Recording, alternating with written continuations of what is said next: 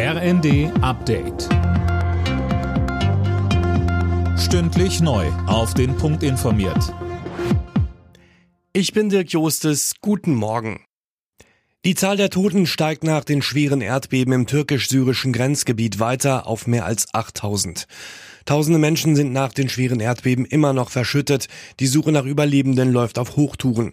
Der türkische Präsident Erdogan hat den Notstand ausgerufen, Tom Husse. Ja, der gilt für betroffene Regionen im Süden und Südosten des Landes und zwar für drei Monate. Dadurch sollen schnellere Hilfseinsätze ermöglicht werden, so Erdogan. Wie verheerend die Katastrophe ist, wird mittlerweile immer deutlicher. Zahlreiche Gebäude sind eingestürzt, die Infrastruktur beschädigt.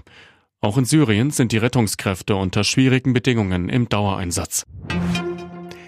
Zusammen mit anderen europäischen Ländern will Deutschland der Ukraine mindestens 100 Leopard 1 Kampfpanzer liefern. Das hat Bundesverteidigungsminister Pistorius bei einem Überraschungsbesuch in Kiew gesagt.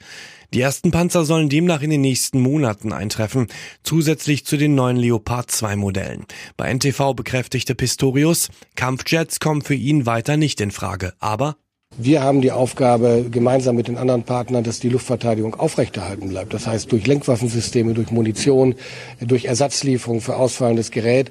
Daran arbeiten wir. Die Auslieferung, die Nachlieferung geschehen bereits. Und wir werden weitere Bestellungen aufgeben.